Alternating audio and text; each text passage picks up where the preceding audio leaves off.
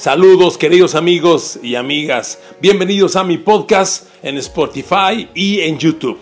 Aquí encontrarás el audio con mis opiniones personales de los puntos de vista sobre los temas que me gusta analizar, debatir y compartir contigo. Te agradezco que hayas entrado a ella y espero que la disfrutes. Te invito también a que me envíes tus opiniones y así tengamos un intercambio de puntos de vista. Disfrútalo. Saludos.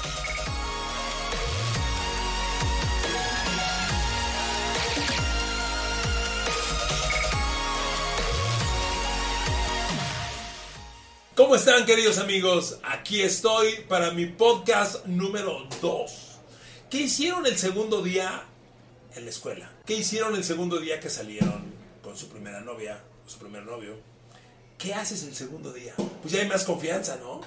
Si es la novia, pues ya, ya, ya de la manito, ya un abracito. Si, si, estás en la escuela, pues ya le hablas a, la de al lado, que, te le quedaste mirando. Y, ese, es el día en el que se generan más confianzas. Yo quiero que generemos más confianza usted y yo. Por eso el día de hoy el tema es, ¿por qué carajos odian tanto a los pads? A ver, lo pongo en la mesa. Si usted sabe que yo soy fan de los pads, pues sí. Miren, quien me conoce de hace tiempo, yo tengo dos pasiones deportivas. Dos. Yo no ando, y lo digo con todo respeto, ¿eh? Ah, en España le voy al Madrid, y en Argentina le voy al Boca Juniors, y en Italia le voy al Milan. Cada y lo respeto. Yo no. Yo le voy a dos equipos en toda mi vida y en todo el deporte. Al Atlas de Guadalajara en el fútbol desde que voy en la primaria y a los Pats desde que voy en secundaria. Desde que voy en secundaria. ¿No me crees? Ahí te va, papá. Los Pats de cuando yo era chavo, coreback Steve Grogan, número 14. Receptor abierto, Stanley Morgan. Ala cerrada, Ross Francis. Corredor, Tony Collins. Sam Cunningham. Don Calhoun. El centro, Bill Lencaires. Gar, Sam Adams. ¿Qué ole? ¿No que no?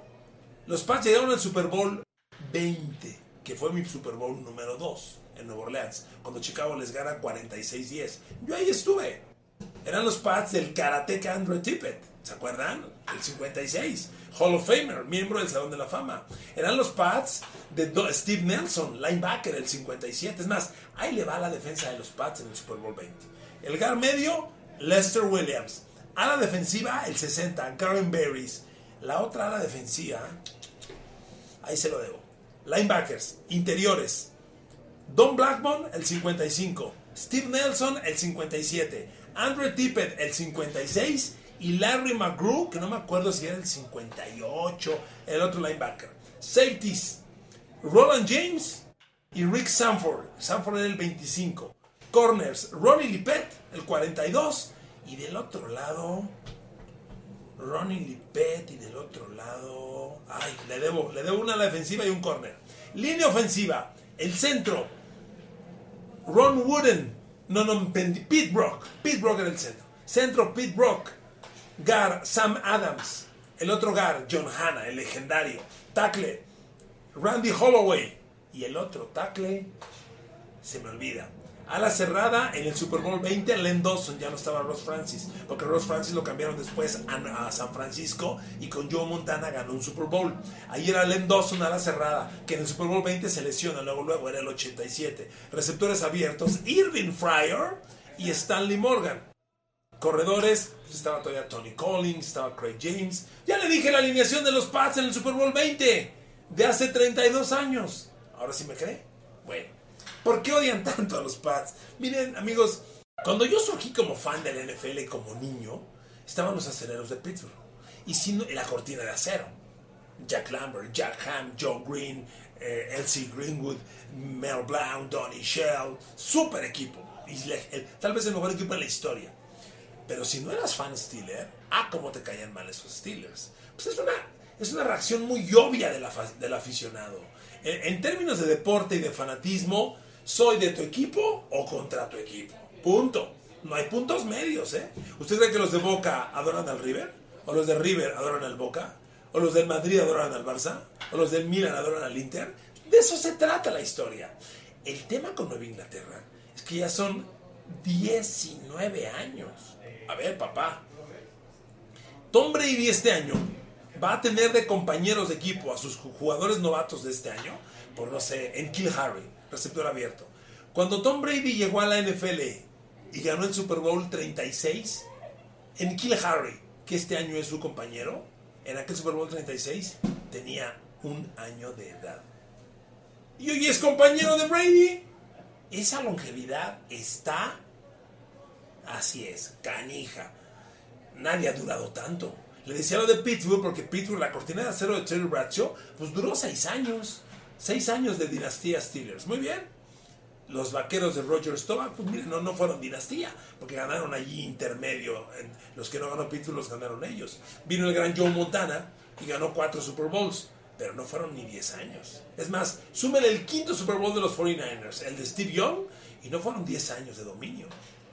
Llega Tom Brady y se chuta 19 acaba de cumplir 42 de edad. Entonces, quien, quien es antipatriota dice, ya, ya, quiten estos güeyes. Ya. Miren, yo el pasado Super Bowl le ponía al Twitter, ¿eres fan de los Rams o odias a los Pats? ¿Y saben cuánta gente me puso odio a los Pats? Casi el 85%.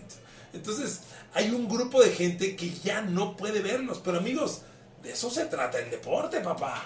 Hay que ganarme en la cancha. Y lo que está haciendo Brady, miren, lo quieras o no, es histórico. Es histórico. Le voy a decir una cosa.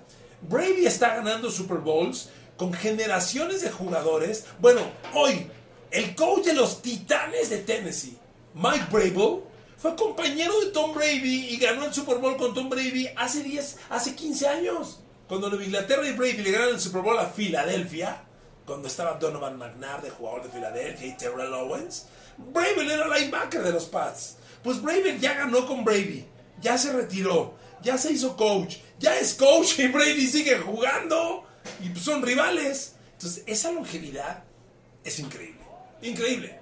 Porque el de fútbol americano es un, reporte, un deporte violento, agresivo.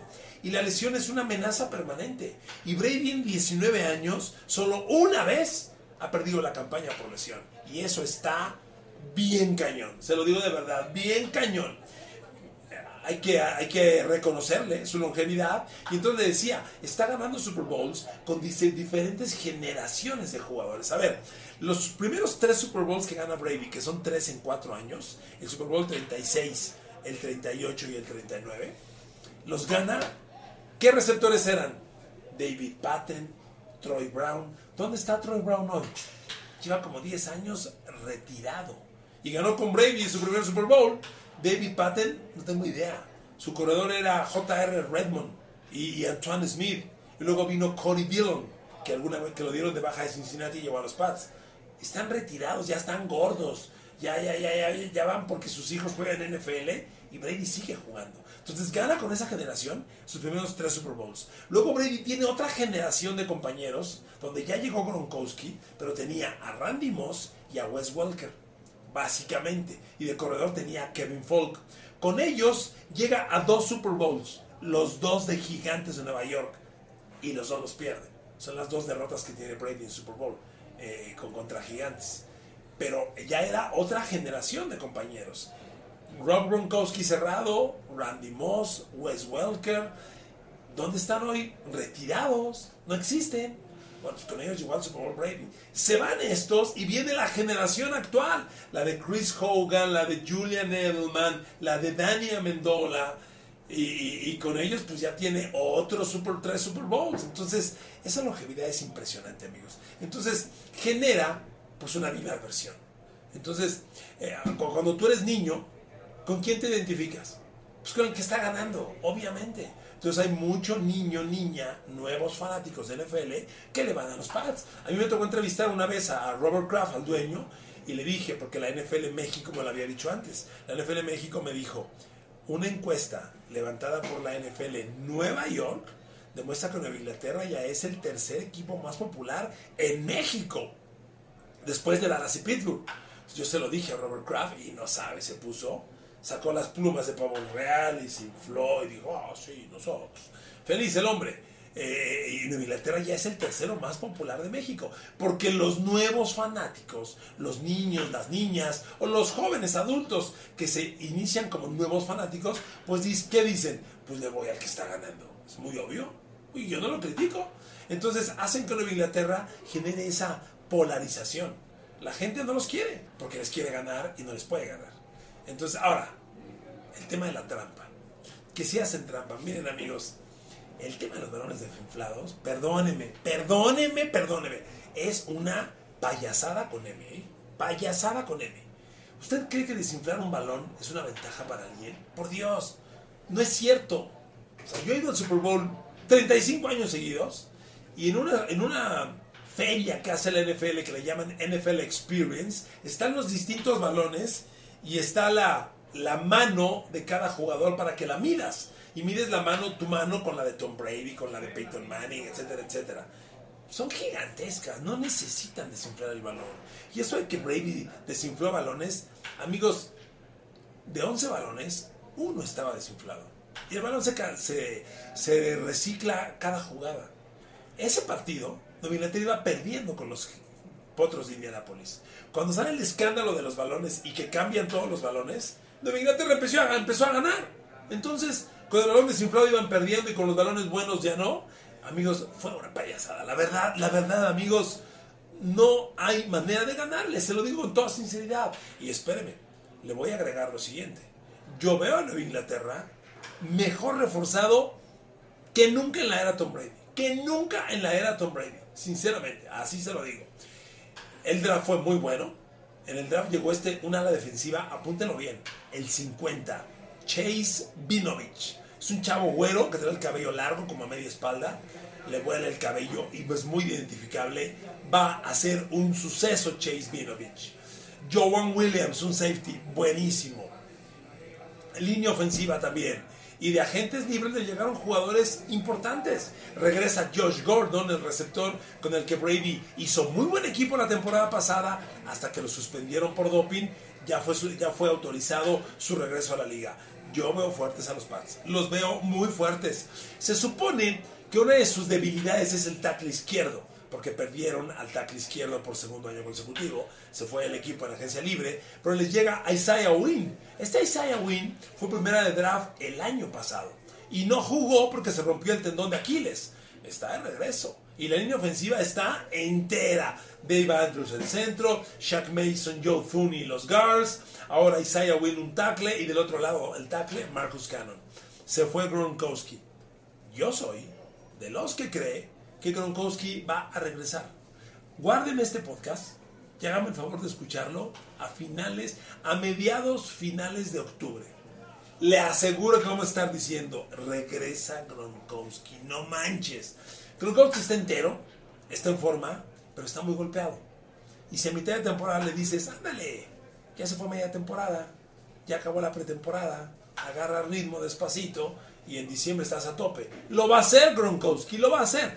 Va a regresar. Hoy en día, sin Gronkowski, sí es una debilidad la posición de ala cerrada. Pero los abiertos se ven interesantes. Regresa Josh Gordon, está Philip Dorset del otro lado, por supuesto está Julian Edelman, y les llegó un novato que en, pretemporada trae el 16. Le van a cambiar el número de temporada regular. Búsquelo. Jacoby Myers. Puta. Ha salido bueno lo que le sigue. Cada año Nueva Inglaterra tiene un agente libre. Este, esto quiere decir un jugador que no le escogieron en el draft, que literalmente llegó tocando la puerta. Le abrieron la puerta y dijeron, ¿qué quieres? Denme una chance, ¿no? Órale, le dieron su chance y se queda en el equipo. Así llegó Malcolm Butler, el que interceptó y ganó el Super Bowl contra Seattle. Así llegó JC Jackson, el corner número 27 que el año pasado se quedó de titular y luce formidable. Pues este año el que llega tocando la puerta, Jacoby Myers, receptor abierto. Y está resultando muy bueno. Entonces, Brady tiene buena línea, renovación de receptores que hay que darles tiempo, no es fácil. Sonny Michel corriendo la bola, Rex Burhead, llega este corredor Damian Harris de Alabama, interesante, y la defensa. La defensa tiene caras nuevas muy interesantes. Shili Calhoun no funciona en Raiders, ya llegó a los Pats. Este novato que le decía, Chase Vinovich. El año pasado hubo otro novato linebacker que se lastimó a mitad de temporada. Jawan Bentley regresa. Está Cal Banoy, está Donta Hightower. Y el perímetro, yo creo que Nueva Inglaterra tiene la mejor defensiva secundaria en la liga. Se lo digo así, la mejor con Stephen Gilmore de un lado y con JC Jackson del otro, o Jason McCurdy que esquinas. Con el safety eh, Devin McCurdy como safety. Y como safety fuerte estaba Patrick Chung, que ahora con el escándalo habrá que renovarlo. Siguen siendo un gran grupo de, de corners y back defensivos. Nueva Inglaterra tiene muy buen equipo para pelear, muy bueno. Entonces, amigos, miren, yo entiendo la animadversión. Yo entiendo que odien a los Pats. Yo entiendo que no les pueden ganar. Ya son 19 años de Tom Brady jugando y ganando. Y, la gente dice, pierdes a como de lugar. Amigos, el deporte es bonito porque en la cancha manda tu esfuerzo personal. Juegue quien juegue, en la cancha somos iguales. Y gana pues el que sea más fuerte, el más rápido, el más hábil. ¿Quieren ganarle a Brady? Gánenle en la cancha. Esa es la historia. Yo veo fuerte este equipo. Es una, un cuadro realmente poderoso. Las generaciones nuevas lo están arropando. Y miren, ¿cuándo van a acabar estos patriotas? Cuando se vaya Brady y Belichick. Ese día, que no está tan lejano, yo creo que está a dos años más o menos, ese día sí habremos de polemizar qué va a pasar ahora y quién va a llegar y podrán ganar y ese día. Pero por lo pronto, este año, fácilmente un año más de Tom Brady y van a seguir siendo serios contendientes. Es un equipo muy bien administrado. Oiga, según la revista Forbes, es la tercera franquicia, franquicia deportiva más valiosa en la NFL. Dallas es el 1, Washington es el 2 y Nueva Inglaterra. ¿Sabe cuánto cuestan los Patriotas? Digo, se lo digo por si el cochinito está gordito y lo quiere romper y comprarse los pads. Órale, nada más tiene que ahorrar. Si usted tiene 3.950 millones de dólares, vaya con el señor Robert Kraft y dígale, te compro tus Patriotas para sacarlos del NFL y que ya dejen de ganar. Me tienen harto. Ah, bueno, pues, hágale así, porque es lo que vale este equipo. Es un equipo que se ha convertido en, en una marca garantizada. Fueron hazme reír. Yo era fan de los Pats y me eché una temporada de 0 ganados, 16 perdidos. Me acuerdo el coach, se llamaba Rod Rust. Con él nos fuimos 0-16. Jugamos el Super Bowl 20, como le decía. Tuvimos la peor derrota en la historia del Super Bowl. Chicago nos humilló 46-10. Bueno, fueron los tiempos malos. Hoy están de regreso. ¿Y qué equipo? Y van a aguantar un rato más. Queridos amigos, lo que yo pretendía era transmitirles lo que son los Pats, un poquito de su historia, un poquito de mi historia. Miren, hay, hay, quien me dice, es que los periodistas no deben decir a quién les vas, a qué equipo le vas. ¿Saben qué? Los periodistas empezamos como fanáticos y el fanático nunca se muere.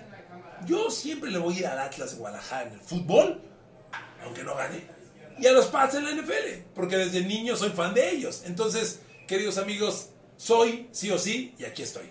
Gracias por escuchar mi segundo podcast. ¿Cómo vamos? ¿Bien?